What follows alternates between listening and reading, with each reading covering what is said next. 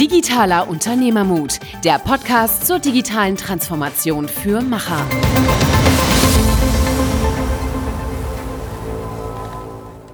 Hallo und herzlich willkommen zu einer neuen Episode Digitaler Unternehmermut mit Niklas und Michael. Wir haben heute den Aaron Brückner bei uns, den Dr. Aaron Brückner, beschäftigt sich äh, sehr stark mit New Work-Themen und hat seinen Doktor in Wirtschaftswissenschaften gemacht zur Zukunft der Familienunternehmen. Wir haben uns sehr angeregt unterhalten über Brüche in Lebensläufen und warum Brüche in Lebensläufen sehr interessant sind. Und seine These ist, dass man sich sehr stark mit seinem eigenen Können und ein Bewusstsein entwickeln soll, wie sein eigenes Leben aussieht. Und er ist ein sehr gutes Beispiel dafür. Er war früher Model auf internationalem Niveau und ist heute im Beratungsunternehmen unterwe äh, unterwegs in seinem eigenen. Und äh, dafür ist er ein sehr gutes Beispiel, dass ein roter Faden nicht immer linear verlaufen muss. Und, äh, was ich halt auch sehr, sehr spannend finde, ist, er sagt halt, letztendlich ist es wirklich ein Inner Game, so, so hat er es genannt. Äh, man muss sich sehr stark mit sich selbst auseinandersetzen, in sich reinforschen und vielleicht merken, was ist das, was ich nicht nur gut kann, sondern auch wirklich machen will und wo ich Freude dran habe. Und ähm, da reden wir intensiv drüber und wer da, glaube ich, auch mehr darüber erfahren will, kann sehr gerne mal beim Podcast von Aaron reinhören oder auch sein Buch lesen, was er ähm, vor kurzem veröffentlicht hat. Das gibt, glaube ich, nochmal eine andere Tiefe zu den Themen, die wir hier sowieso schon besprechen. Und ähm, ich denke mal, jetzt wünschen wir viel Spaß beim Zuhören. Heute haben wir Dr. Aaron Brückner als Gast. Hallo erstmal. Hallo, ihr zwei. Hallo. Danke für die Gastfreundschaft. Gerne. Er ist ähm, New Work Consultant, Podcaster, Autor, Wirtschaftswissenschaftler, also einen sehr diversen Background und wir freuen uns sehr darauf, ähm, das Gespräch mit dir zu führen. Und ähm, direkt mal als Einstieg, wir steigen gerne sehr thematisch ein. Du hast einen Podcast, der heißt Andersmacher. Ähm, vielleicht mal, was machst du denn anders und muss wirklich jeder Sachen anders machen? Also ist das ein Drang, den man verfolgen sollte? Vielleicht ganz kurz zu, was verstehe ich unter anders machen, mhm. weil das ist ja häufig dann auch eine Definitionsfrage. Ich verstehe unter anders machen, Dinge zu tun oder eine Biografie zu haben, die in keine Schublade passt. Das sind die Menschen, die ich interviewe. Also entweder sind das bunte Biografien oder es sind äh, biografische Brüche. Wenn jemand zum Beispiel früher Investmentbankerin war und heute DJ im KitKat Club in Berlin, dann ist das für mich ein biografischer Bruch, der mich einfach neugierig macht. Ich will wissen, warum macht so jemand das? Und so kommen da halt eine ganze bunte Truppe an Menschen zusammen, von unbekannt bis bekannt, von nicht wissenschaftlich bis sehr wissenschaftlich, von jung bis alt. Mein ältester Gast äh, ist 94 gewesen, die Eleonore Frankel, die Witwe von Viktor Frankel. Äh, von dir, Niklas, weiß ich zumindest, dass du sein Buch äh, gut kennst ein Millionen-Bestseller und äh, ich durfte in seiner, also in der Wohnung von Viktor Frankl in Wien seine Witwe interviewen. Das war für mich etwas ganz Besonderes. Und äh, genau, ich versuche herauszufinden, was diese Andersmacher anders machen. Und äh, was ich anders mache oder anders gemacht habe, ist, äh, dass ich in zwei sehr unterschiedlichen beruflichen Welten unterwegs war und immer noch bin. Das ist zum einen ist das die, die Mode. Also ich habe mit im Jahr 2006 habe ich angefangen als Model zu arbeiten, habe mir so meine gesamte akademische Laufbahn finanzieren können und habe die gesamte Modewelt kennenlernen dürfen. Also alles, was es gibt, von Paris bis Peking und äh, große Kampagnen geschossen mit Mario Testino für Dolce Gabbana in Paris auf der Seine. Und gleichzeitig habe ich BWL studiert, wo jetzt nicht so unbedingt das Aussehen zählt, sondern eher der Intellekt, wenn du im Bewerbungsgespräch bei einer großen Beratung sitzt. Und diese beiden Welten haben sich nicht immer gut verstanden und die sind äh, häufig kollidiert. Und mich hat es sehr viele Jahre, ehrlich gesagt, gebraucht, um da mit mir auch irgendwie so im Reinen zu sein, mit diesen unterschiedlichen Schubladen im Reinen zu sein. Und deswegen ist das, glaube ich, auch so mein inhaltliches Motiv hinter diesem Podcast, weil ich glaube daran, dass es äh, Gutes in keine Schublade gesteckt werden zu äh, können. Auch wenn das natürlich ein bisschen komplizierter die ganze Sache macht, weil wir alles in Schubladen stecken. Und äh, ob das jetzt jeder machen muss, weiß ich nicht. Aber äh, ich habe in meiner Podcast-Folge mit, äh, mit Gerald Hüther, das waren Folge 82 und 83, da habe ich unter anderem mit ihm darüber geredet, ob wir nicht eigentlich alle Andersmacher sind. Und er hat das bejaht. Er hat gesagt, ja, wir kommen alle als Andersmacher auf die Welt und wir kommen alle einzigartig auf die Welt. Die Frage ist halt das, was wir daraus machen. Und ich bin ein sehr großer Befürworter davon, dass wir das in unserem Leben machen, wofür wir da sind. Und wenn dich das zum Andersmacher macht, dann sage ich ja, wir sollten alle Andersmacher sein. Äh, und, aber das ist also meine Definitionswelt. Das heißt, du bist eigentlich dein eigener Andersmacher in deiner eigenen Biografie. Ähm, genau. Und, ähm, für uns, das klingt sehr spannend, also für uns ist es äh, Andersmachen äh, sicherlich auch beeinflusst, äh, den Weg, den man selber beschreitet, ob man ihn wirklich selber beschreitet oder selber beschreiben will oder ob andere, ich sag mal, einen Weg für einen vorbereiten, den du dann gehst. Und ich glaube, das macht nochmal einen Unterschied. Wie motiviert bist du, deinen eigenen Weg zu gehen? Ob er anders ist oder gleich ist, ist fast dann egal. Hauptsache, du hast die Entscheidung getroffen, was du machen möchtest. Und das muss die Gesellschaft, die Menschen um uns herum tolerieren. Und ich glaube, da hapert es manchmal ein bisschen, dass man einfach Menschen so nimmt, wie sie sind und ihnen den Freiraum lässt. Und das ist ein bisschen für uns die Erkenntnis, ähm, wenn es darum geht, äh, in, unsere, in unser Metier zu schauen, Digitalisierung, weil ich möchte nicht irgendjemandem erklären, wie Digitalisierung geht. Mhm. Jeder muss seinen eigenen Weg finden. Und äh, das, äh, glaube ich, ist eine schöne Analogie in Bezug auf anders machen, weil ich glaube, dass es da sehr, sehr, sehr viele Wege gibt, wie du dich mit den Themen auseinandersetzen kannst, die unsere Zukunft äh, als Menschen oder in der Arbeitswelt auch tatsächlich ähm, treffen werden. Absolut, ja. Ich glaube aber, da ist halt vielleicht schon mal eine erste interessante Frage, die mir gerade gekommen ist, weil so wie du das beschrieben hast, ist das Andersmachen ja etwas, sag mal, ein sehr ein Prozess, dass man in sich reingeht, vielleicht auch wirklich mit sich selbst auseinandersetzt und merkt, was ist das, was ich machen will und äh, ob das jetzt anders ist oder nicht, ist mir egal. Ich mache das, weil das bin halt ich, ne? so ein Ausdruck von einem selbst. Jetzt ist es ja so, ähm, dass in der digitalen Transformation sehr viel von außen anders ähm, wird, sage ich jetzt mal. Ne? Äußere Einflüsse verändern sich sehr stark und beeinflussen mich dann wiederum als Person. Und das ist ja was, was so ein bisschen eher fast schon aufgezwungen wird von außen. Ähm, wie ist denn der Unterschied dazwischen, ob ich mich wirklich aktiv selber entscheide, das zu tun, was ich denke, oder es wird halt von außen so ein Stück weit auferlegt? Was meinst du konkret mit diesem Außen auferlegt werden? Also ich sag mal so, in der digitalen Transformation verändert sich beispielsweise die Kommunikationswege sehr stark, mhm. äh, Geschwindigkeit nimmt zu ähm, und ob ich es will oder nicht, ich bin dem ja ausgesetzt. Ne? Wenn ich selber mich entscheide, was anders zu machen, ähm, dann ist es ja eine eigene Entscheidung. Aber ich glaube, in dem Fall der digitalen Transformation ist es ja nichts, was ich aktiv ablehnen kann oder nur schwer vielleicht. Ne? Also gibt es einen Unterschied in der Dynamik, den du vielleicht feststellen würdest? Boah, ja, schwierige, komplexe Frage, weil äh, es schwierig für mich zu greifen. Also für mich ist anders machen, ist halt eine Lebenshaltung. Mhm. Ja, ist eine, ist eine Einstellung. Zunächst einmal die, die Neugier zu haben, ich will herausfinden, wofür ich eigentlich hier bin und das dann auch umzusetzen. So, nur weil wir alle anders sind, heißt es nicht, dass wir alles, alle Andersmacher sind, aus meiner Sicht, weil es kommt darauf an, das auch umzusetzen. So, das heißt, das, ist ja, das bewegt sich auf einer sehr persönlichen Ebene. Und äh, wenn natürlich so ein Schlagwort wie digitale Transformation da eingeworfen wird, dann bin ich assoziativ sehr schnell bei so Tools und bei so Methoden und bei so, ne, bei so unternehmerischen Veränderungen, was jetzt für mich mit dem Andersmachen ehrlich gesagt gar nicht so viel zu tun hat. Natürlich kann ich auch Andersmacher in der digitalen Transformation sein, da gibt es genügend und das ist auch gut so. Aber äh, für mich ist das ein von innen nach außen. Ne? Und ich bewege mich dabei in einer ganz persönlichen Welt. Von daher finde ich es schwierig, das so in diesen Kontext jetzt deiner Frage zu also, geben. Vielleicht da, vielleicht da ein Beispiel. Ähm, das Interessante, was du gerade gesagt hast, äh, sehen wir ja auch, dass die Menschen sehr schnell Tools, ähm, IT in den mhm. Vordergrund stellen. Erfahrungsgemäß ist 80 Prozent Mensch und 20 Prozent IT. Aber Beispiele zum Beispiel für diese Veränderung sind, dass Hierarchien komplett aufgelöst werden, dass in Firmen kollaborativ gearbeitet wird und nicht mehr hierarchisch zum Beispiel.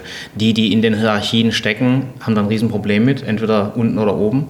Oder die Geschwindigkeit, in der im Unternehmen entschieden und kommuniziert wird, ähm, hat sich stark verändert. Das heißt, du bist quasi in diesem Fluss ähm, ja, Betroffener. Ne? Und wie mhm. gesagt, äh, gibt es zwei Motivationen. Die, die oben sitzen, ja, müssen mit einer sich auflösenden Hierarchie arbeiten. Ähm, fällt super schwer, wenn vorher Law and Order ja. äh, angesagt war. Die, die unten sind, äh, sind zum Teil nicht entscheidungsfähig, weil sie immer mit einer Hierarchie gearbeitet haben. So, das ist das, glaub, wahrscheinlich, was Niklas meint, ist, das ist eine verändernde Welt, die sich im Prinzip in die Unternehmen ähm, reinfräst. Äh, und da ist halt die Frage, was machst du? Also wie gehst du damit um? Und das Andersmachen in dem Fall bezieht sich darauf, dass du eben halt versuchst, mit diesen neuen ja, Rahmenbedingungen äh, bestmöglich zu leben. Genau, und wenn der Grundton bei dieser ganzen Veränderung ist, dass ich mich damit beschäftige, was ich eigentlich kann, worin ich richtig gut bin, wo ich meine Stärken zur Geltung bringen kann, dann ist das, glaube ich, die richtige Voraussetzung, um sich jeglicher Art von Veränderung zu stellen. Ob das jetzt Digitalisierung oder was auch immer ist. Mhm. Äh, aber diese, dieses Bewusstsein, nicht nur ein Getriebener von irgendwelchen Veränderungen zu sein, sondern innezukehren, innezuhalten und zu sagen, okay, Moment, was, was ist eigentlich mein Beitrag? Was in meinem Leben habe ich eigentlich gelernt? Was, was möchte ich in meinem Leben irgendwie bewirken? Und was hat dann, das dann möglicherweise auch in, in, digitaler Transformationssprache damit zu tun? Aber wenn das der Grundton ist, dann bin ich voll, dann bin ich voll bei euch, ja.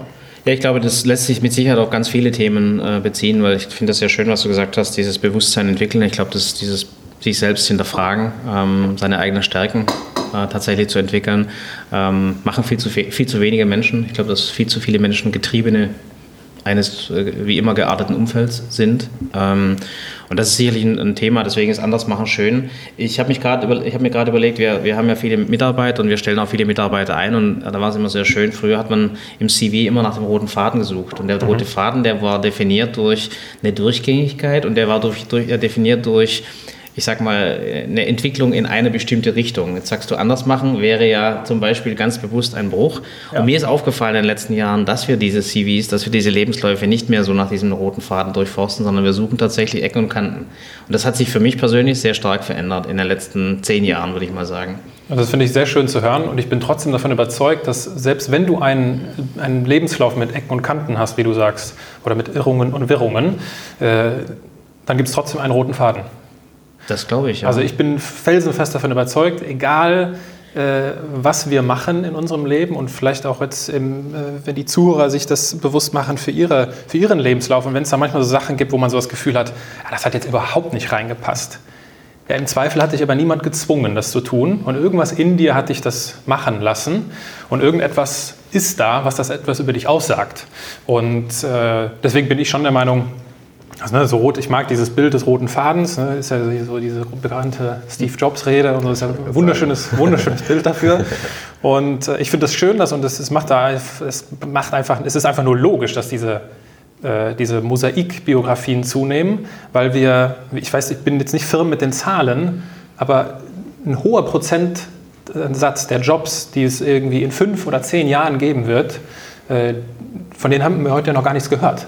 So, das heißt, Brüche oder äh, Neuorientierungen sind ja quasi systemimmanent in den zukünftigen Biografien. Von daher sind Arbeitgeber, glaube ich, nur sehr gut beraten, wenn sie darin die Chance sehen und nicht weiter nach geraden Lebenslaufen suchen. Und wir können auch dann darüber diskutieren, warum gerade Lebensläufe eigentlich die schiefen sind. Aber das ist ein anderes Thema.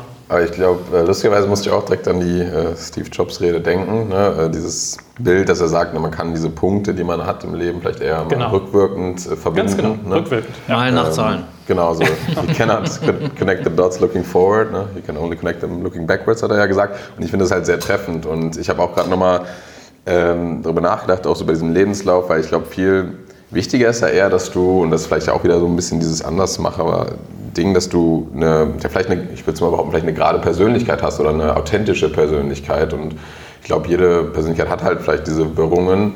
Und ähm, ich glaube, das ist halt ein Faktor, der, gerade wenn man sich digitale, digitalen Wandel anschaut, man muss halt immer wieder mit Veränderungen klarkommen. Und ich glaube, das geht eben nur, wenn man halt in sich selber auch ein Stück weit ruht weil dann die Veränderung von außen nicht so ein, nicht einen immer komplett umwirft oder mitnimmt, sondern ich weiß, wer ich bin und ich weiß vielleicht, wie ich äh, diese Veränderung für mich interpretieren werde und wie ich es vielleicht für mich gewinnbringend einsetzen kann. Aber das verändert ja nicht fundamental, wer ich bin. Ne? So, Absolut, also ja, genau. Das finde ich halt eigentlich so einen, einen interessanten Aspekt und ich glaube, das ist auch das, was so ein Lebenslauf wiederum mit Ecken und Kanten erzeugt. Ne? Weil wenn ich meine Grenzen in verschiedene Richtungen mal ausprobiere, dann weiß ich ja erst wirklich, was mir vielleicht Spaß macht oder was ich gut kann und was ich nicht kann. Ne? Ja, absolut. Ich habe immer äh, den Vergleich, äh, wenn ich viele Dinge sehe, die ich nicht will, dann weiß ich irgendwann, was ich will. Also sprich, äh, man muss auch die Erfahrungen machen äh, und das spricht dafür, dass man die Dinge auch mal versuchen muss, die man vielleicht dann nicht gut findet. Weil wie, wie sollst du sonst rausfinden, dass es nicht deines ist? Ähm, aber ich glaube, komme wieder auf deinen Punkt zurück, das Bewusstsein entwickeln und eben nicht durchziehen, selbst wenn es nicht passt, weil ich glaube, dass sehr viele Leute leider durchziehen äh, selbst wenn es nicht passt, äh, und sich zu spät entscheiden. Aber ähm, ich wollte mal auf den Lebenslauf, auf die Lebenslaufgeschichte, ich weiß nicht, ob ihr da Erfahrungen mitgemacht habt in, in, der, in der Zeit, äh, in der Beratung oder in den Gesprächen, weil die ganzen Assessment Centers und diese, äh, ich sag mal, Strukturen, ähm, die CVs durchforsten, die gehen sehr stark auf Konformität. Das heißt, du mhm. fliegst schon mal durch den ersten Filter, wenn du deinen vermeintlichen roten Faden nicht erklären kannst, sondern wenn der eben halt nicht drin ist, dann fliegst du meistens aus diesen Prozessen raus. Ja. Ähm, hast du da irgendwelche Erfahrungen, hast du irgendwelche Ideen, ähm, wie man das vielleicht ein Stück weit verändern kann, dass man die Ecken und Kanten auch durch Prozesse besser wertschätzen kann? Also ich bin berührter Beobachter dieser, dieser, dieser Entwicklung und äh, das Unternehmen kann sich halt die Frage oder der Arbeitgeber kann sich die Frage stellen, haben wir ein Interesse an geradlinigen Lebensläufen? Wollen wir Menschen hier arbeiten lassen, die genau das tun, was sie machen sollen und nichts weiter? Wenn die Frage mit Ja beantwortet wird, großartig, herzlichen Glückwunsch. Dann sind, glaube ich, die klassischen Tools dafür gut. Ansonsten führt kein Weg drum herum, sich etwas qualitativer mit Menschen auseinanderzusetzen. Also ich habe an, einer Universität studiert, wo es, äh, wo, wo, es natürlich auch eine gewisse Vorfilterung gab, aber äh, wo der Kern des Assessment waren persönliche Interviews und die waren jetzt auch nicht ohne, das war ein persönliches Interview, das war nicht so ein mhm. bisschen laberababa, sondern das ging tief und ich glaube, da bekommt man dann schon ein ganz anderes Bild von einem, von einem Menschen. Das ist natürlich mit viel mehr Aufwand verbunden. Äh, ganz abgesehen davon, dass es auch wieder eine Haltungsfrage ist gegenüber den, gegenüber den Mitarbeitern.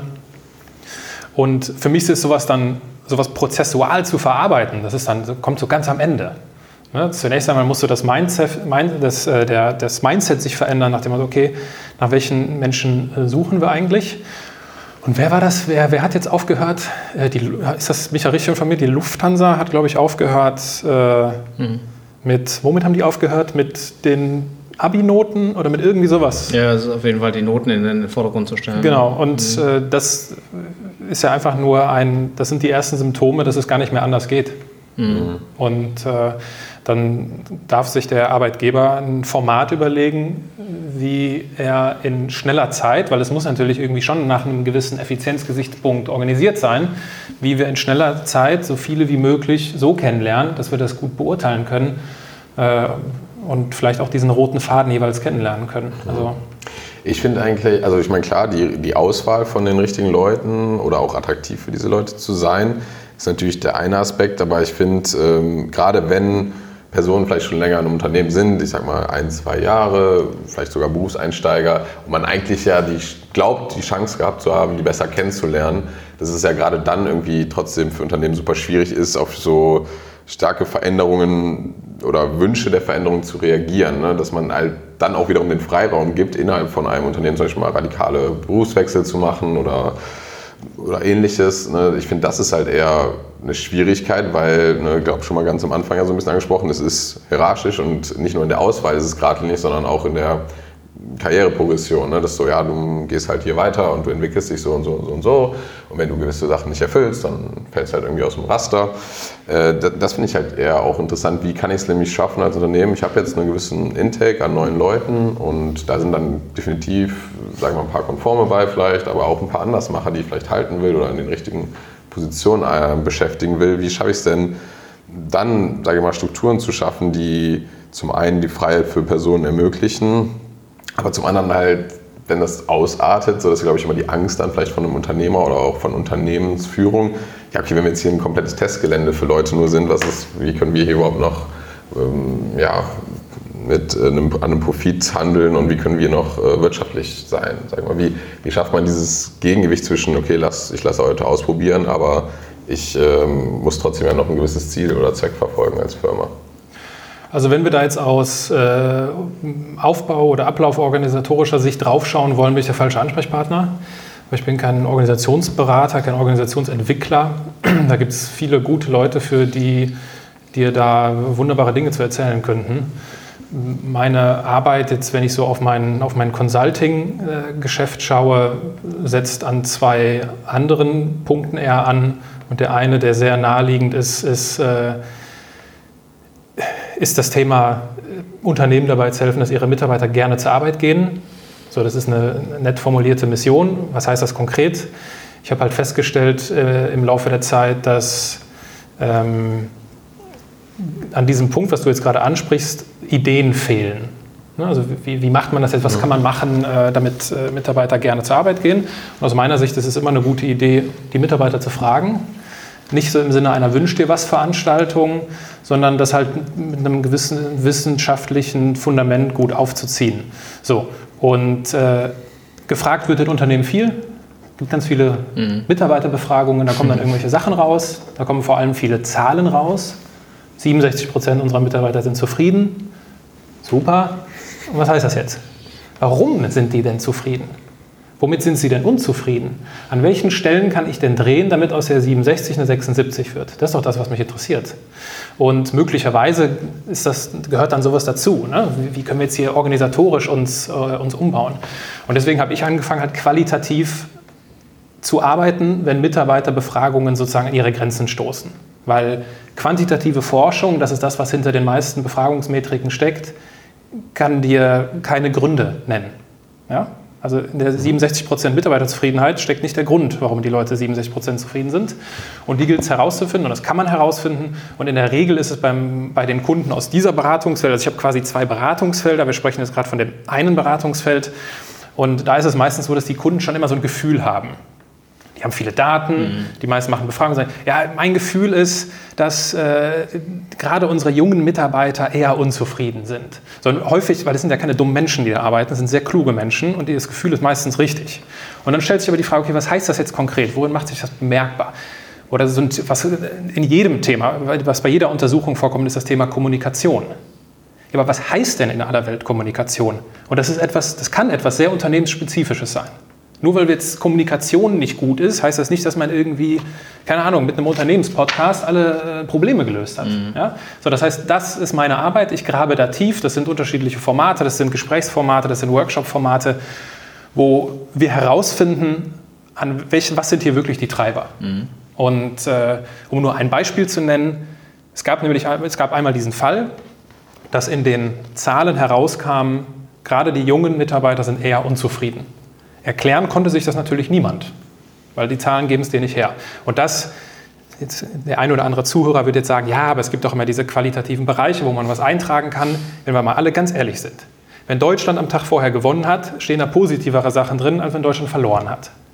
Und wie umfangreich und ehrlich sowas ausgefüllt wird, mag ich zu bezweifeln. Dass da gute Ansätze drin sind, ist hervorragend. Mhm. So.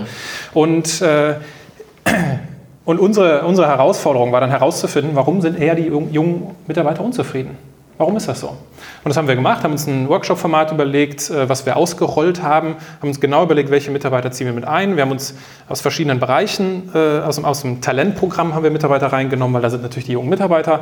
Und äh, wir haben dann aber auch quasi so als Kontrollgruppe andere Mitarbeiter reingezogen und haben halt, haben halt das quasi, auch wenn das total langweilig klingt, fast schon wissenschaftlich untersucht, was für Muster jetzt da herauskommen. Und am Ende gab es zehn Muster, um nur eins zu nennen, weil das war so das prägnanteste. Was immer wieder vorkam, war das Thema, was macht eigentlich der Chef?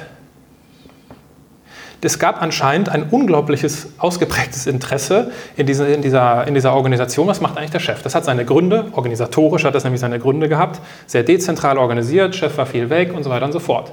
Unser Ergebnis war, also wir sind ja dann keine Besserwisser, wir sind quasi so die Forscher. Anders machen.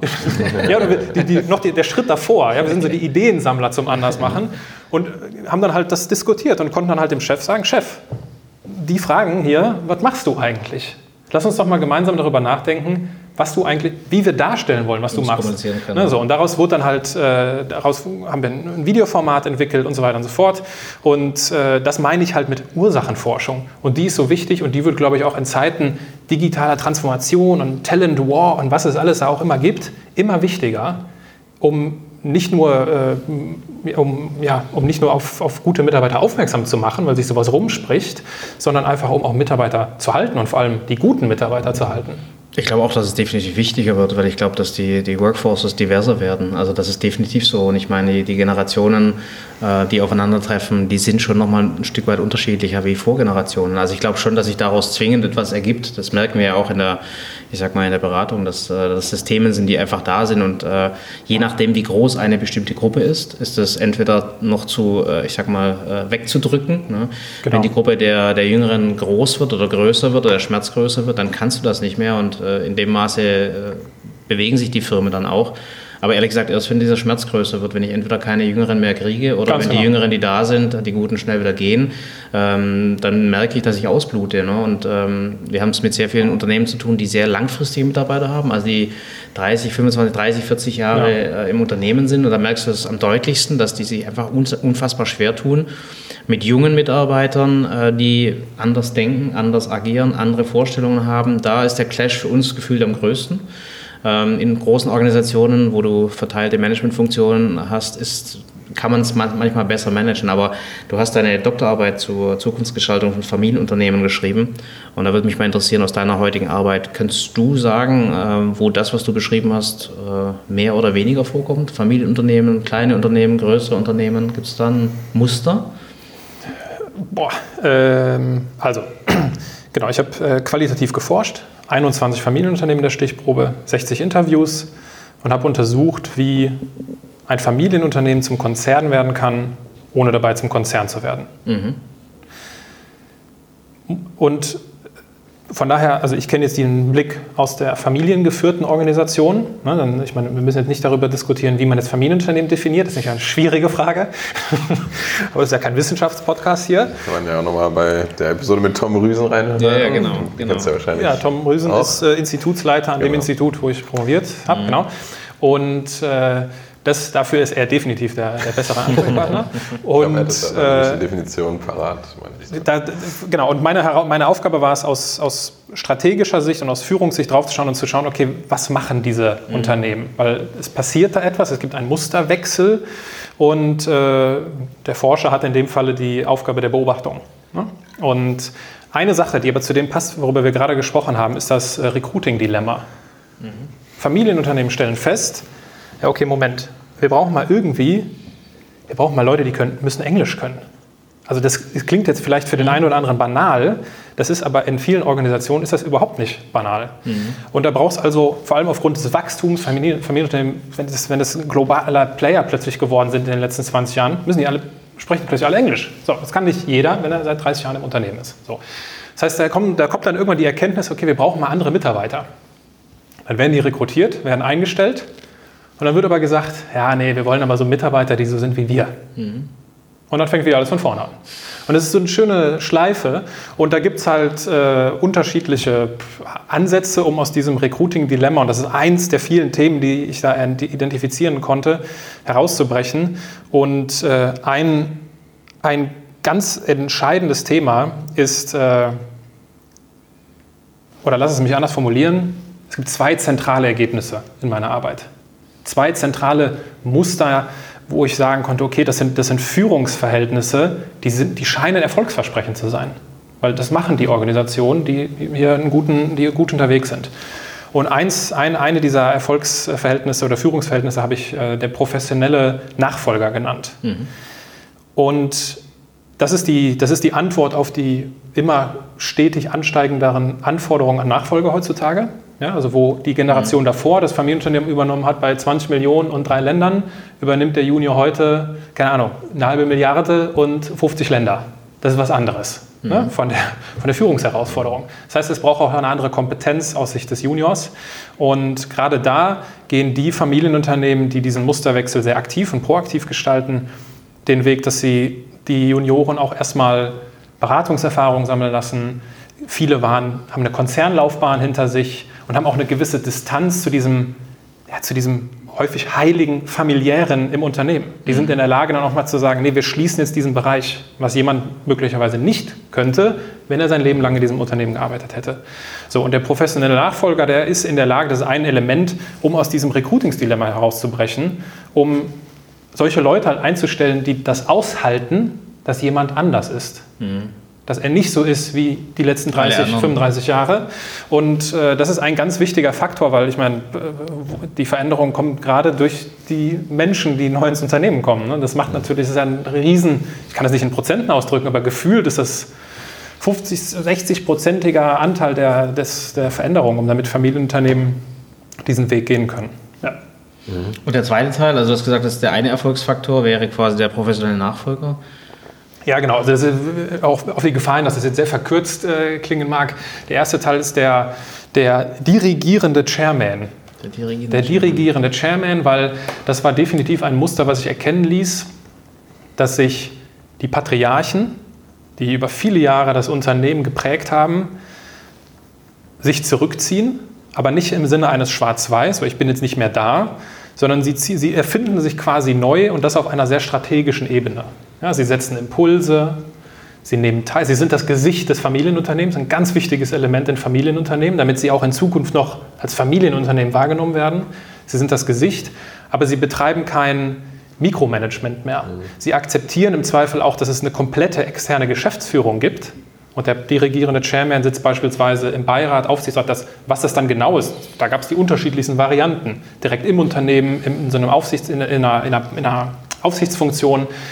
Es kommt darauf an, wie es ausgefüllt wird. Aber was wichtig ist, halt das Vertrauen auch gegenüber der externen Geschäftsführung zu haben und die machen zu lassen. Mhm. Wenn das nicht der Fall ist, funktioniert es nicht. Ist das ein, ein bewusstes Loslassen? Ganz genau. Und das ist, wir reden jetzt so mal so ganz salopp darüber, ja, da muss man mal so ein bisschen loslassen. Ja, das, Ey, das ist, ist, richtig schwierig. Das ist, das ist deine Familie, das ist dein Erbe, das ist deine, das ist deine gesamte Berufung. Ja? Und da wird jetzt von dir verlangt, ach übrigens, nee, in das Meeting, nee, nee, da gehen jetzt wir rein, da musst du jetzt, das ist jetzt nicht mehr so dein, dein Job. Also das habe ich als, aus Forschersicht, habe ich das äh, fühlen gelernt in den Interviews, wie schwer das ist, was das für eine Herausforderung Schmerzt. ist. Ja, da das loszulassen. Können wir, das können wir sehr gut nachvollziehen. Das ist äh, die, ähnliche Diskussion ha haben wir auch, weil du merkst einfach, wie schwer das ist. Ich meine, wenn dein einziges berufliches Ziel ist, die Unternehmung von Generation 4 in Generation 5 zu bringen und du wirst persönlich verantwortlich gemacht, dass das so ist, ja. ähm, das ist ja lange Zeit das Erfolgsrezept gewesen. Das heißt, wie, warum brichst du mit dem Erfolgsrezept? Ne? Und ich glaube, das ist schon ein sehr, sehr großer äh, Umschwung, der da, der da passieren muss, wenn man eben halt nicht ich sag mal, den perfekten Nachfolger hat oder aufbauen kann, weil da ist ja auch zum Teil eine Lücke, also eine zeitliche Lücke, die überbrückbar ist. Mhm. Wenn du eine Konzernlaufbahn machen musst oder solltest als Nachfolger, dann bist du halt dann auch länger beschäftigt. Das heißt, du kommst später ins Unternehmen. Ähm, damit kann unter Umständen die Lücke eben halt auch größer sein. Sprich, du musst wahrscheinlich den Weg über das externe Management gehen. Ähm, das heißt, oftmals ja. kommen beide Effekte wahrscheinlich auf ein Unternehmen zu, äh, mit denen du umgehen können musst. Und das sind schon große Einschnitte. Das ja. äh, glaube ich schon. Ich meine, vielleicht eine Sache, die mh, mm, noch so ein bisschen auf das einzahlt, was, was, da, was davor auch gesagt wurde, auch wenn vielleicht neue Talente ins Unternehmen reinkommen, aber vielleicht auch auf den Fall zutreffen, wenn wir über Führungsstrukturen in einem ähm, Mittelständler sprechen. Ich glaube, es geht halt vor allem darum, dass man ja, sehr individuell auf die Leute halt eingeht. Ne? Weil ich glaube, früher war es halt oft so, dass es gab so sehr stark vorgegebene Karrierewege. Ne? Da wurde gesagt, okay, du machst fünf Jahre jetzt hier Bereichsleiter, dann gehst du, wirst du Regionalleiter und dann machst du das und dann machst du das. Und ich glaube, also zumindest kann ich aus meiner persönlichen Erfahrung sprechen, dass man selber eher so dieses Empfinden hat, so nee, ähm, das, also ich glaube nicht, dass ich in irgendein Raster reinpassen muss. Ich will, dass sich Leute aktiv mit mir auseinandersetzen und nicht nur, weil, ne, nicht nur aus dieser egoistischen Sicht, so ja, ich will jetzt, dass, dass ich mehr Aufmerksamkeit habe, sondern auch vielmehr ich gefordert werde, mich mit, wiederum mit mich selbst auseinanderzusetzen. Ne? Weil ich glaube, das ist das, was uns in der jungen Generation viele rumtreibt. Ich weiß nicht genau, wo ich hin will. Und ich glaube, gerade vielleicht Strukturen, Führungsstrukturen oder auch Unternehmensstrukturen, die mich zwingen, mich mit, mit, mich mit, mich mit mir selber auseinanderzusetzen, ne, die würde ich als sehr positiv empfinden, ne, weil das ist das, was, glaube ich, mich erfüllt wiederum als, äh, als junger Mitarbeiter. Ne. Ja, weil du zu dieser persönlichen Herausforderung Ja sagst. Viele sagen dazu, ja mal sehen mhm. und sind überhaupt nicht gewillt, sich dem auseinanderzusetzen. Das ist eine persönliche Herausforderung und es ist nicht einfach. Und ich habe das Gefühl, äh, ich weiß nicht, wie du das siehst, dass gerade Leute so in, in, in unserer Generation das halt auch gerne mal als Ausrede nutzen, mhm. um sich nicht festzulegen.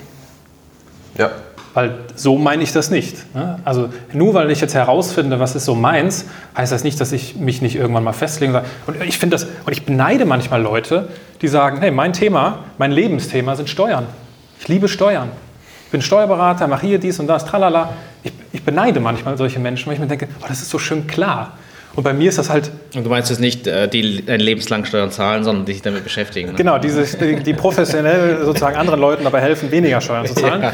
Und äh, manchmal, ich, ich, beneide das manchmal, weil bei mir ist es nicht so klar. Also wenn dich mit ja. mir auseinandersetzt, es wird euch auch aufgefallen sein, dass ja, okay, hä, wat, hä Model, hä, Wirtschaft, hä, Doktorarbeit, wie, wie passt das denn alles zusammen? Und äh, es ist so ein bisschen dieses, dieses, Thema, was so die, was so die, gerade die jungen Mitarbeiter angeht, so dieses Jahr sich nicht festlegen wollen. Und das finde ich, äh, ich finde, das ist, und das ist aus Arbeitgebersicht, das kann ich irgendwie auch nachempfinden, ist das auch verdammt schwierig. Mhm. Also. Aber das ist ja genau das, das Thema und vielleicht bin ich da auch jetzt ein bisschen naiv, aber ich kann mich, glaube ich, selber auch stark darin wiederfinden. Ich würde auch sagen, dass ich halt schon viele verschiedene Sachen mal so ausprobiert habe, gemacht habe und auch sich vielleicht nicht festlegen zu wollen. Aber ich glaube, ab einem gewissen Punkt war es bei mir so, dass ich eben auch durch, durch mein Umfeld, sowohl beruflich, aber auch in, in anderen Bereichen, immer wieder herausgefordert wurde, sich damit auseinanderzusetzen, ja, aber was willst du denn wirklich? Weil, ne, ich meine, wie kann dir jemand was geben, wenn du selber noch nicht mal weißt, was du genau willst. Ne? Und deswegen, äh, wenn man das halt akzeptiert, finde ich es ja umso schöner, dass man halt dann in, einer, in einem Umfeld ist, was sich halt wirklich herausfordert und sagt so, ja, aber guck mal, was ist denn das, was du willst und dir dann wiederum da vielleicht auch bei helfen kann. Und ähm, das hilft dann vielleicht zwar immer noch nicht, um sich direkt festlegen zu können, aber ich habe dann zumindest das Gefühl, genau. äh, dass sich mit mir auseinandergesetzt wird und nicht nur gesagt wird, so, okay, wir haben jetzt den Weg, ähm, ach, der passt für dich nicht, ja gut, dann können wir leider nichts für dich machen. Entweder du nimmst ja. das halt oder du bist halt weg. Und ich glaube halt, dass das viele Unternehmen merken, dass sie halt diesen Weg nicht mehr gehen können, ne? weil eben sich der Markt natürlich ein Stück weit umdreht und ähm, es einen Mangel gibt eher an jungen, talentierten Leuten in gewissen, vor allem in speziellen Bereichen und dass sich da viel mehr auf diese, ja, auf diesen persönlichen Auseinandersetzung eingegangen werden muss. Ja, deswegen aber an dieser Stelle ausdrücklich das Plädoyer aus Arbeitgebersicht. Der allererste Schritt ist der der Mitarbeiter. Also, was heißt jetzt Mitarbeiter? Der, der Menschen, die halt da arbeiten und genauso gilt es ja auch für mich, auch wenn ich jetzt nicht äh, in, in einem Unternehmen arbeite.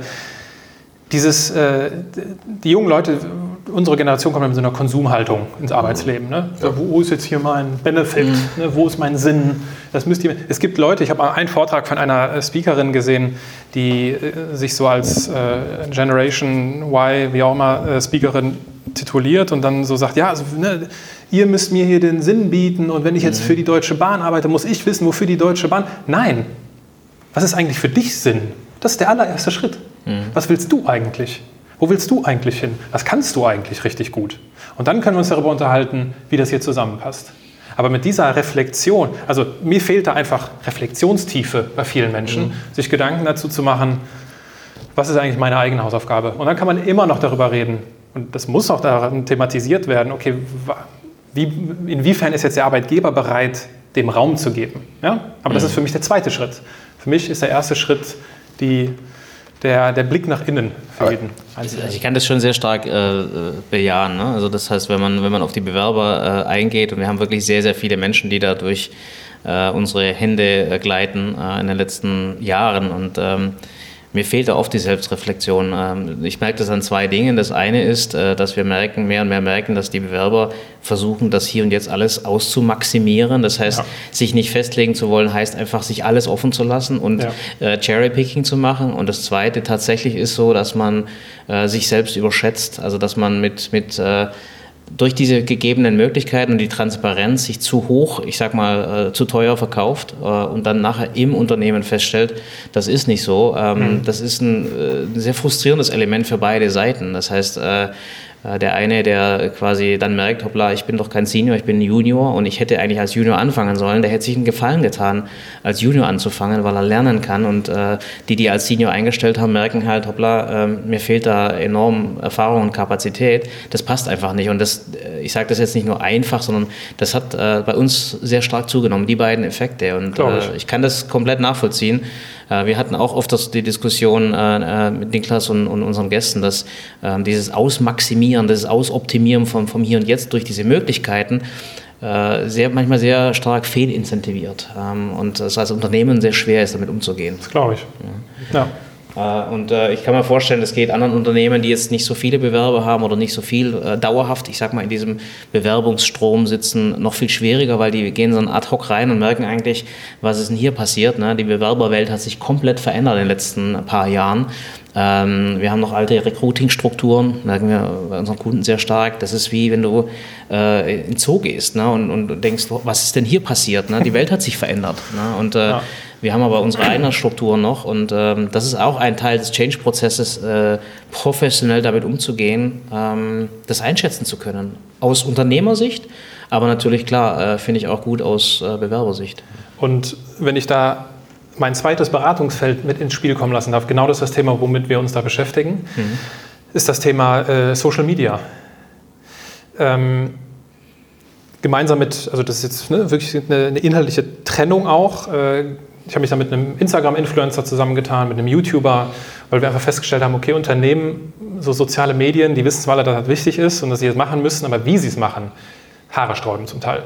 So, und das, was nämlich viele Familien, äh, nicht Familien, auch Familienunternehmen, aber wir sind ja weg von den Familienunternehmen, ähm, was viele Unternehmen machen an dieser Stelle ist, grundsätzlich in diesem ganzen Thema Employer Branding und wir wollen auf uns aufmerksam machen, sie erzählen, wie toll sie sind. Mhm. Nobody cares.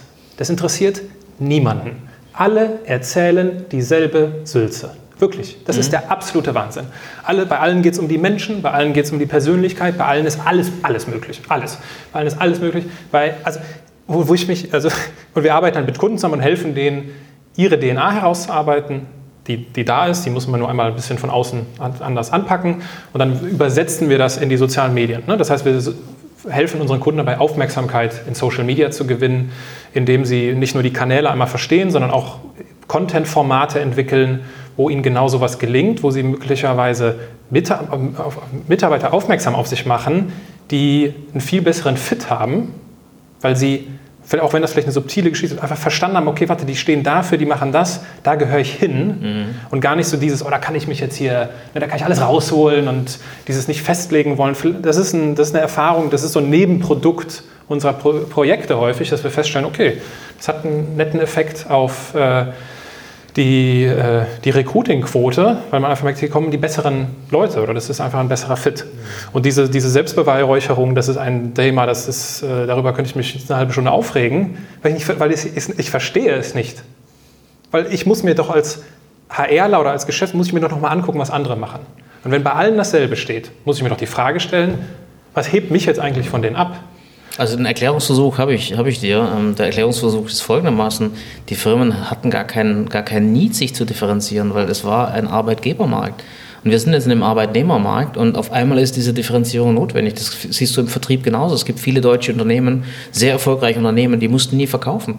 Die haben ihre Produkte verteilt, weil sie einfach so gut waren, dass mhm. der Weltmarkt sie abnimmt die stellen jetzt fest, ich habe Wettbewerb und ich muss verkaufen lernen. Und genauso ist es im Personalbereich. Das heißt, die haben eigentlich nie richtig rekrutiert, sondern die haben Mitarbeiter eingesammelt. Ja, mhm. durch, durch Statistiken, durch wie es immer war und so weiter. Und jetzt stellen wir fest, nee, äh, es gibt wesentlich mehr, äh, ich sag mal, ähm, Bewerber, die interessante Jobs suchen. Und die Firmen müssen jetzt anfangen, sich zu differenzieren. Schau mal, BMW war jahrzehntelang der beste Arbeitgeber in allen Statistiken, ja, sozusagen, ja. in Deutschland. Jetzt rutschen die ab. Ja, was passiert da? Das ist ein Landslide.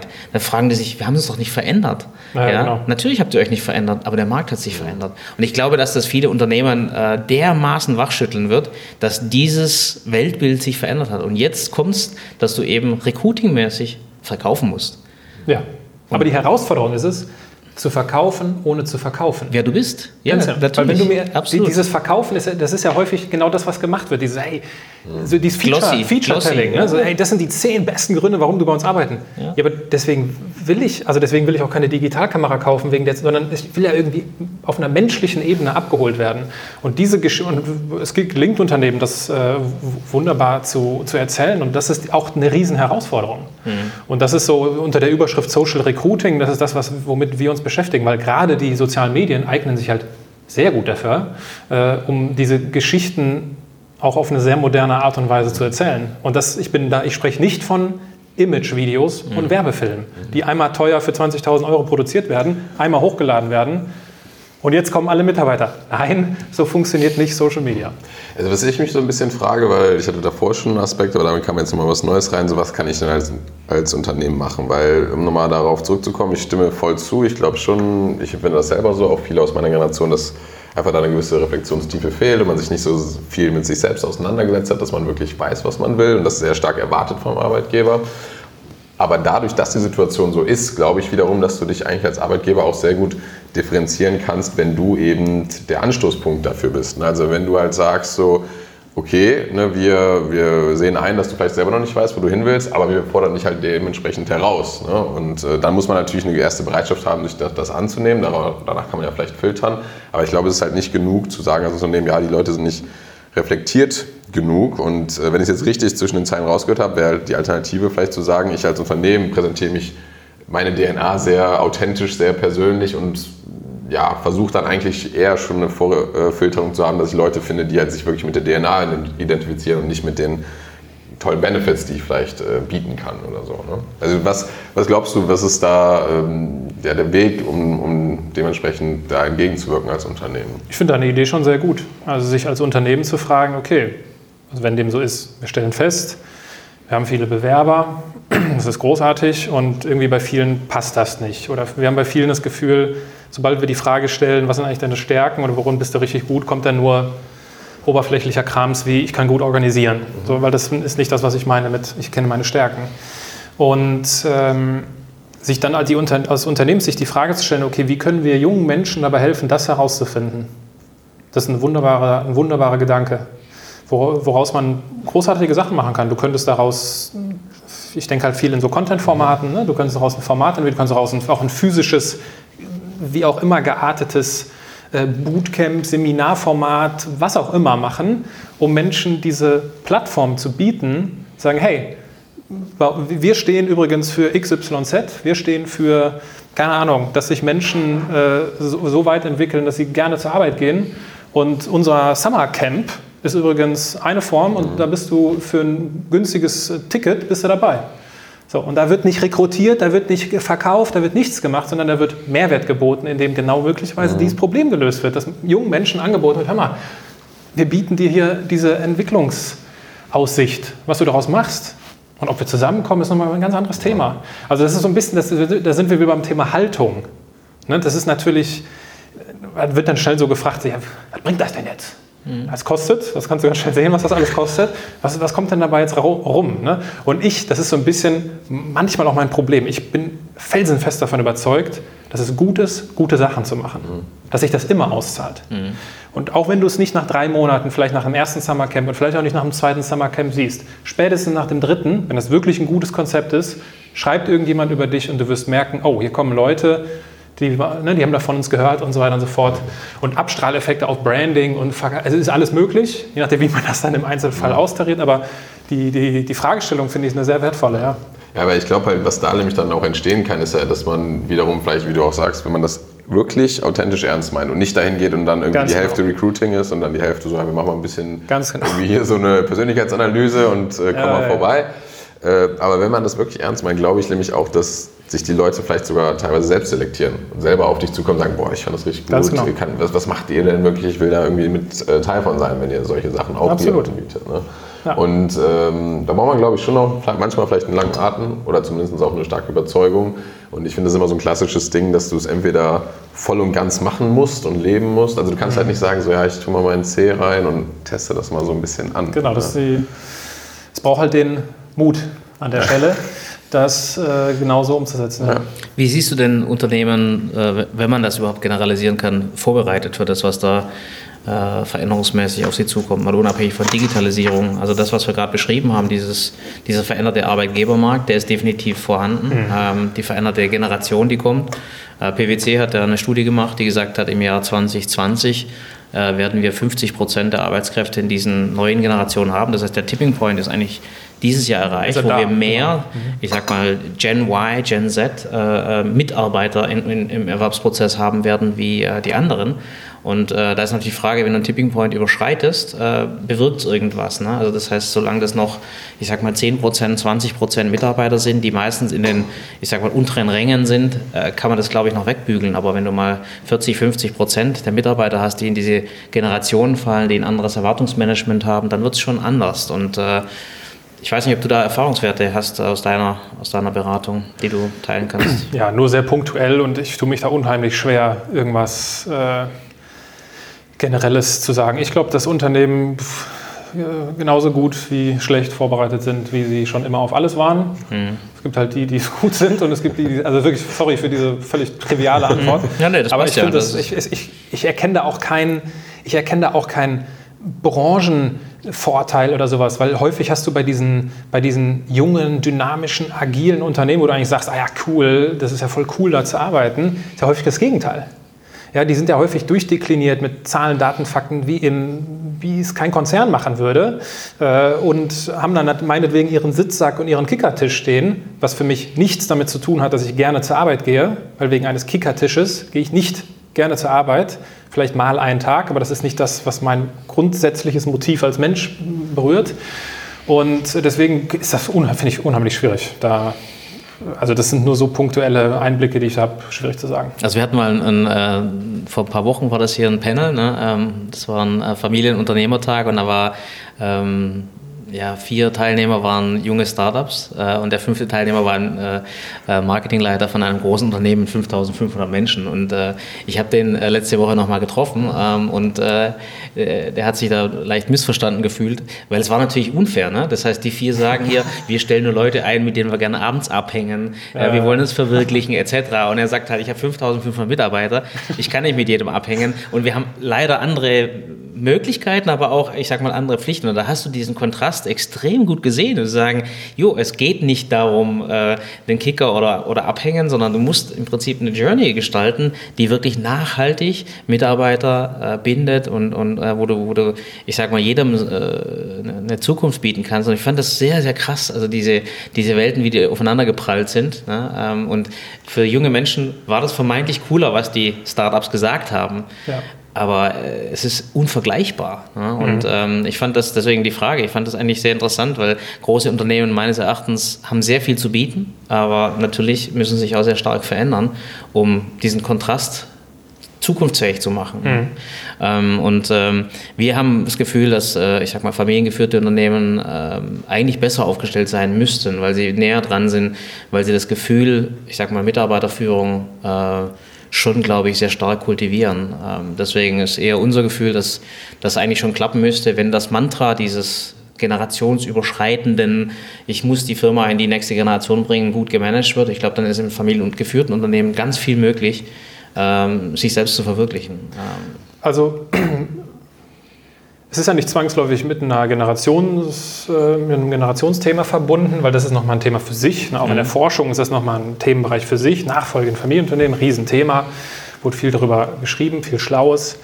Und äh, was ich in meiner Untersuchung festgestellt habe, dass dieser Musterwechsel weg von diesen tief verankerten patriarchalischen Führungsmustern hin zu etwas mehr organisationsförmigeren Gestaltungsdingen äh, wie Strukturen und Prozesse mhm. und sowas. Also es geht, nicht, es geht nicht von A nach B, das ist nicht die Frage, aber es geht so um eine neue Balance des Ganzen. Das ist halt auch das Schwierige an Familienunternehmen, dass du ständig dieses Familie, die Familie auf der einen Seite und das Unternehmen auf der anderen, du musst das ständig neu ausbalancieren. Mhm. Es geht nicht darum, ein Konzern zu werden, weil dann ist das Familie, hat das Familienunternehmen seine DNA verloren. So, es geht immer neu um dieses Ringen mit diesem Widerspruch. Das ist das, was Familienunternehmen auf der einen Seite so faszinierend macht, auf der anderen Seite so unglaublich schwierig. So, und ein Erkenntnis äh, bei mir, auch wenn das äh, wahrscheinlich die Betroffenen dann nicht gerne hören, ist, diese Veränderung geht mit personellen Veränderungen einher. Mhm. Und da führt kein Weg dran vorbei. Also äh, ob, das dann, ob das dann jetzt auch immer den, ich spreche gar nicht dann immer nur vom, vom, vom Oberst, von der obersten Person, mhm. ne, dass man direkt so an Nachfolge denken muss, aber an gewissen Stellen kriegst du diese Veränderung nur hin, wenn du die Person austauschst. Weil du kannst viel lernen und du kannst viele Skills und was auch immer. Bei gewissen Themen äh, ist das so meine Empirie nicht machbar. Hört's auf, ja. Mhm. Jetzt, äh, ich habe ja die, die Zeit im, im Blick und äh, ich glaube, mit dem Blick auf die Zeit, wir haben jetzt sehr viel theoretisch darüber gesprochen, dass man ja persönlich äh, aufeinander eingeht und das wollen wir jetzt mit dir auch nochmal machen, jetzt im letzten Teil nochmal wirklich persönlich auf dich eingehen. Jetzt also richtig. Jetzt, jetzt also richtig. Das war jetzt. Nach dem Vor Vorwärmen. nee, aber vielleicht mal als erstes so, ähm, wie gehst du persönlich halt so mit dem, mit dem immer schneller werdenden Wandel um? Es gibt gefühlt täglich neue Apps, neue Technologien. Wir kommunizieren permanent. Wie, wie gehst du damit um und wie beeinflusst dich das im Alltag? Ich akzeptiere ihn, den schnellen Wandel. Und soweit ich das jetzt beurteilen kann, macht mich das jetzt auch nicht groß verrückt. Also ich stolper schon so über so ein Thema. Also äh, mein, mein Partner, mit dem ich, äh, der Instagram-Influencer, der, der, Jonas, mit dem ich äh, viele, viele Workshops zusammen mache, ähm, ist deutlich jünger als ich, ist 24 ne? und hat sich jetzt in TikTok reingemausert. So, dass er jetzt so weit ist, dass er in zwei Tagen zweieinhalb Millionen Views bekommen hat. Ja, weil er einfach experimentiert hat und, ah, okay, wie funktionieren Videos, wie funktioniert das, okay.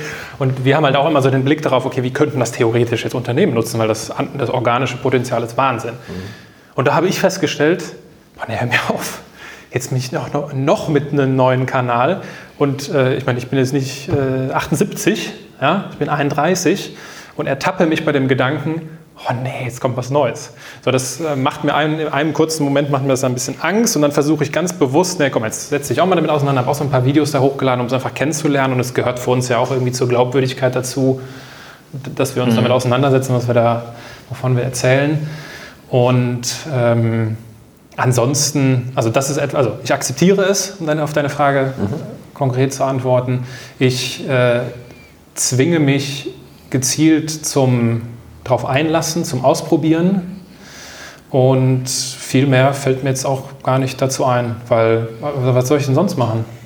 Soll ich jetzt sagen, ich finde das alles doof, mir geht das alles viel zu schnell, Social Media ist doof, ich mache das jetzt nicht mehr. Das ist für mich irgendwie nicht der klügste Weg. Und deswegen. Ja, gut, ich meine, wir, wir leben damit. Wir leben ja auch ja. davon, ne, zum Teil, muss man ja auch klar sagen. Das heißt, auch in deiner Arbeit spielt das eine große Absolut. Rolle. Das heißt, man muss sich auseinandersetzen, aber ich glaube, die professionelle Trennung ähm, ist wichtig. Da ist wahrscheinlich das Gleiche, wie du am Anfang gesagt hast.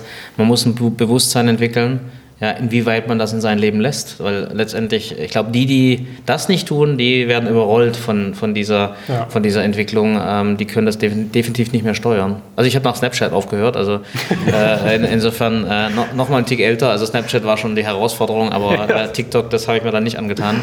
Oder Musicali oder äh, was da noch, ja, genau. was noch zwischen, war zwischendrin war. Ne?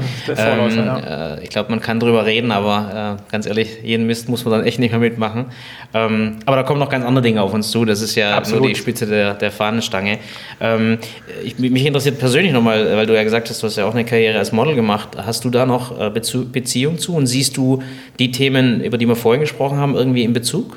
Ähm, Modeling, Modebusiness versus, ich sag mal, das, was du heute machst? Ja, also das hat, mich, äh, das hat mich jetzt vor allem so in den letzten eineinhalb Jahren sehr beschäftigt. Äh, das ist auch ein Thema, worüber ich mein nächstes Buch schreiben werde weil ich da einfach noch viel auf dem Herzen habe. Ich habe in dieser vermeintlich oberflächlichen Branche sehr viel fürs Leben gelernt, was im Curriculum meiner Alma Mater fehlt. Mhm. Und dafür bin ich sehr dankbar. Und für mich ist es äh, ja, einfach auch eine, fast schon eine persönliche Pflicht, das aufzuarbeiten. Und ich sehe immer mehr Gemeinsamkeiten auch zu den Biografien und zu den Learnings meiner Andersmacher, die ich interviewe. Und mittlerweile ist mir das halt auch so, also dass mir das, dass das jetzt das andere an meiner Biografie ist und dann der Podcast, das, worüber wir ganz am Anfang gesprochen haben, dass das jetzt alles so, oh ja, das macht ja voll Sinn. So, so war das nicht, als ich mit dem Podcast mhm. angefangen habe. Ne? Da war das mehr so, ja, anders machen, ja, klingt cool. Schließt den ne? Kreis. So, das, ist das, das ist das Subtile, das ist einfach, das fühlt sich gut an und später stellt man so fest, looking backwards, you can connect the dots. Ah ja, macht total Sinn. Und äh, ansonsten gibt es äh, ein Thema, was ganz, was mich ganz stark geprägt hat, ist der Umgang mit äh, Unsicherheit und auch der Umgang mit Enttäuschung. Mhm. Weil als äh, Model wirst du ständig damit konfrontiert. Mhm. Und, und auch auf so richtig persönliche Art und Weise. Ne? Also, das geht ja um dich, ne? Genau. Das heißt, also du, du, wirst abgelehnt. Genau, richtig. Und das ist ganz, wenn du 18, 19 bist und irgendwie am anderen Ende der Welt auf ein Casting gehst von irgendeinem Castingdirektor, wo du ganz genau weißt, diese Show hier, die würde ich gerne laufen und der guck dich mit dem Arsch nicht an und ja, der macht irgendwie noch einen dummen Kommentar. Oder, das tut richtig weh. Mhm. So, wie gehst du damit um? Wie verarbeitest du das? Wie bist du möglicherweise auch in der Lage, da irgendwie mal dann zu differenzieren, zu sagen, okay, warte, das hat jetzt gar nichts mit mir zu tun, sondern das ist mein Look. Ne? Auch wenn das vielleicht trivial klingt. Das hat mit meiner Person nichts zu tun. Also ich sehe halt nicht aus, wie die das haben wollen. Fertig aus. Und äh, dieser, ähm, dieser, damit umzugehen, das zu bewältigen und immer wieder neu zu sagen, nee, ich mache trotzdem weiter, das ist etwas, was mir in meinem Leben als Selbstständiger natürlich hilft. Mhm. Ja, weil da gibt es, das werdet ihr auch kennen, äh, da gibt es diese Momente zu Genüge. Ne? ja, und, also. und, ich glaube halt, äh, das Modebusiness ist ja auch ein gutes Beispiel dafür. Ich denke mal, du gehst vielleicht, oder das kannst du dann da nochmal bestätigen oder nicht, aber du gehst vielleicht zu 50 Castings, äh, wirst vielleicht bei drei eingenommen und dann der eine davon ist irgendwie ein Riesenhit, weil, ne, warum auch immer, Timing, Glück und du bist das Gesicht von einer Riesenkampagne und auf einmal bist du der, das gefragte Model, obwohl du ja bei den 50 Castings wahrscheinlich immer das Ähnliche oder selbe gemacht hast. Natürlich lernt man ein bisschen, aber du bist ja nicht fundamental anders geworden, gerade vom genau. Look. Ne, das geht ja. Du kaum. hast nichts in deiner Hand. Und äh, das ist, glaube ich, halt auch, sagen wir gerade zum Beispiel, wir haben über Social Media gesprochen, auch ein Stück weit ähnlich. Ne? Manchmal ist es vielleicht dann mal ein Video oder so, was halt irgendwie genau den Puls der Zeit trifft, irgendwie den Algorithmus der den auch dann vielleicht gut aufnimmt oder so und auf einmal bist du ein viraler Hit und ähm, hast dann irgendwie eine ganz andere Möglichkeiten danach, ne? weil du halt einmal vielleicht diese, diesen, einmal noch gesagt hast, ja, ich probiere es halt jetzt nochmal. Ne? Ja. Ähm, das finde ich ist vielleicht auch so eine Sache. Ähm, du hast gerade selber ein bisschen angesprochen, dass du vielleicht schon ein neues Buch planst. Du hast jetzt ja mit äh, CEO deines Lebens ähm, ein Buch rausgebracht, 2018 glaube ich. Ne? 19, ja. 19, okay. Also auch noch relativ frisch. Genau, ja. Äh, und ich denke mal, im, im, Rahmen dessen hast du dich ja bestimmt auch mit viel, viel Literatur beschäftigt. Was wären denn vielleicht ähm, ja, so drei Quellen, ähm, die du anderen Leuten weiterempfehlen würdest? Jetzt mal abgesehen von deinem eigenen Buch, vielleicht drei weitere Quellen. Das können Podcasts, Bücher, Filme, mhm. was auch immer sein. Äh, vielleicht noch eine kurze Randbemerkung zum, zum eigenen Buch, weil das geht stark in die Richtung, worüber wir viel geredet haben. Ne? Dieses Thema, was kann ich eigentlich, wohin will ich eigentlich, das ist halt etwas, wo ich irgendwann festgestellt habe, das bewegt viele Menschen und vielen Menschen fehlt das Wie. Also, dass du das machen solltest, dir irgendwann mal Gedanken darüber zu machen, hey, mal, worin bist du eigentlich gut, was ist deine Passion, ne? das, ist ja, das ist ja vielen klar, aber wie geht das eigentlich? Und da habe ich für mich festgestellt, mir hilft dann sehr strukturiertes Vorgehen, kein Wunder, ich bin Berater, ich habe eine mhm. Berater-DNA in mir und arbeite halt gerne strukturiert und deswegen habe ich halt diese Business-Tools, ne, die wir alle kennen, BCG-Matrix, Blue Ocean-Strategie, auf solche Fragen angewendet, weil Unternehmen stellen sich, wenn wir es genau nehmen, ganz ähnliche Fragen. Die stellen sich auch irgendwann mal so eine Frage wie, hey, was ist eigentlich unsere Leidenschaft? Das heißt nicht Leidenschaft da, sondern das mhm. heißt dann USP oder sowas. Ne? Inhaltlich stecken da sehr ähnliche äh, Dinge dahinter und deswegen können wir, wenn wir uns dieselben Fragen wie Unternehmen stellen, auch dieselben Tools benutzen. so ist dieses Buch entstanden, sei der CEO deines Lebens. Und ähm, drei Dinge, drei äh, Content-Quellen, äh, die mich inspirieren. Eine, die mich äh, sehr stark und schon lange begleitet, ist äh, Gary Vaynerchuk, Podcast von Gary Vaynerchuk, weil er für viele Dinge Worte findet, die mich so um, umgetrieben haben, womit ich so Probleme hatte. Und er ist einfach, ich weiß, er ist nicht jedermanns Sache und er ist auch sehr laut und sehr aggressiv, aber irgendwann merkt man einfach, der hat einfach recht. äh, ein zweites, äh, vielleicht ein Buch, äh, was ich immer als äh, einer meiner äh, Top 3 Bücher nenne, ist, jetzt schwanke ich gerade zwischen zweien, aber dadurch, dass wir es hatten, äh, tatsächlich äh, Viktor Frankls Buch äh, Trotzdem Ja zum Leben sagen. Etwas, was überhaupt nichts mit Business zu tun hat, aber einfach sehr viel mit dem Leben und dadurch eigentlich auch wieder ganz viel mit Business zu tun hat, äh, wo er ja, schildert, wie er vier Konzentrationslager überlebt hat und trotzdem Ja zum Leben gesagt hat. Sehr beeindruckend, sehr berührend. Und äh, etwas Drittes, ein drittes, ich meine, es gibt so viele gute Bücher, das ist der absolute Vielleicht ein neues Buch, in 2020 dann. äh, ja, doch, vielleicht noch eins, und zwar Shoe Dog. Die Shoe Biografie von äh, Phil Knight, vom Gründer mhm. von Nike oder Nike, ich weiß bis heute nicht, wie man es ausspricht. Und ein Buch, was also für jeden, der den Anspruch hat, in seinem Leben etwas unternehmerisch vorzugehen, ist es das Buch. Weil er schildert sehr ausführlich, sehr ehrlich vor allem, wie das so war, wie er Nike aufgebaut hat. Und das ist der absolute Wahnsinn. Also, wenn du dieses Buch gelesen hast, dann weißt du, was Unternehmertum heißt. Und das hat nichts mit damit zu tun, dass du irgendwie hier krass äh, die nächste Investmentrunde gewinnst, sondern das ist halt alles ein mentales Spiel. Und mhm. äh, er schildert un, also er, es gibt halt viele große andere Menschen und Persönlichkeiten, Bill Gates, Warren Buffett, die über dieses Buch sagen, okay, das ist unglaublich ehrlich. Mhm. Und äh, er hat ein unglaublich schönes Storytelling, es liest sich fast schon wie ein Roman und er erzählt auch nur von der Zeit, wo er quasi nicht berühmt war. Ne? Mhm. Ne? Er erzählt bis zu dem Zeit, bis zum IPO, erzählt er, dann kommt er innerhalb von drei Seiten, glaube ich, zum Schluss. Und diese 15 oder 16 Jahre davor, wo er quasi jeden Tag aufs Neue mit quasi insolvent war, davon erzählt er. Und das ist das haut das, also mich hat es vom Hocker gehauen, mich hat es zu Tränen gerührt zwischendurch. Absolute Buchempfehlung, äh, wer es noch nicht gelesen hat. Ja, klasse. Sehr schöne, sehr schöne äh, Beispiele. Ähm, jetzt bist du natürlich ein äh, sehr eloquenter und guter Gast, äh, kann ich dir jetzt schon mal sagen. Es äh, äh, macht sehr Spaß, äh, mit dir einen Podcast zu machen. Danke für die Blumen. Sehr gerne. Ähm, kann ich nur zurückgeben? Dankeschön. ähm, und wir suchen immer Gäste. Jetzt hast du sehr viele Referenzen, du triffst sehr viele Menschen. Hast du denn einen Vorschlag für einen Gast, den du vorschlagen würdest? Irgendjemand, den du gut findest, der spannend ist? Chuck werden wir nicht kriegen, aber ähm, viel Neid mal anfragen, äh, irgendjemand, der dir über den Weg gelaufen ist, den du einfach cool findest aus deiner äh, neueren äh, Geschichte. Ja, ich. Äh, Festino wäre auch interessant. Ja, schwierig wahrscheinlich zu bekommen. ja, ganz, äh, ihr hattet mir freundlicherweise so ein paar Eckpunkte für das Gespräch vorher geschickt und ich äh, hatte mir Gedanken machen wollen zu dieser Frage. Habe ich natürlich nicht gemacht, weil ich auf der Fahrt nur telefoniert habe. Ich mache mir darüber Gedanken. Sehr gut. Und gerne liefere es nach, weil ich habe eher das Problem, dass mir zu viele einfallen, die jetzt auch vielleicht über die Themen viel mehr reden könnten, als ich es konnte, wenn es um so Themen geht wie, wie bauen wir eigentlich eine Organisation um, wenn es um digitale Transformation geht. Ne? Mhm. Da hatte ich ja die Segel gestrichen.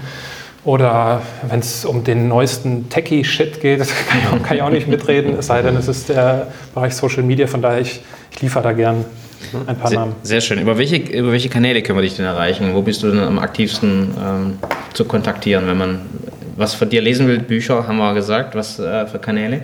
Ja, also auf meiner Webseite kriegt man eigentlich ganz guten Eindruck. Ansonsten, wer es bunt mag, auf Instagram mhm. unter meinem Namen. Und wer es TikTok etwas. Auch, ne? ja, aber das, das, lohnt sich noch nicht. Das lohnt sich nicht. Und wer es etwas in Anführungsstrichen seriöser mag, der darf mich gerne äh, bei LinkedIn finden mhm. und adden und da bin ich sehr aktiv und freue mich über, über Austausch. Mhm. Sehr gut. Ähm, Wäre natürlich auch soweit dann die Referenzen, die du genannt hast, auch dein eigenes Buch, natürlich deine Website mal mit in die Shownotes packen, dass da jeder auch mal vorbeischauen kann. Und äh, vielleicht nochmal so ein bisschen als ja, Abschluss würden wir dir gerne so den den Platz geben, gerne nochmal ein Schlusswort zu platzieren. Äh, etwas, was, was vielleicht für dich aus dem Gespräch resoniert oder was dich allgemein beschäftigt, was du den Leuten am Anfang des Jahres mitgeben willst ähm, auf den Weg in diesem Jahr. Ja, ich glaube, das ist dieses Thema, wo wir, und ich hätte es gar nicht so erwartet, wo wir sehr ausführlich darüber geredet haben, so dass es am Ende des Tages sehr stark ein Inner Game ist. Also was steckt eigentlich in mir? Und vielleicht der Aufruf oder die weiß ich nicht, so der Impuls an die Menschen, die uns zuhören, sich doch damit auseinanderzusetzen, weniger jetzt zu erwarten, weniger zu erwarten von irgendeinem Job oder von der nächsten Position oder von dem nächsten Partner, sondern sich zu fragen, okay, was ist eigentlich mein Beitrag?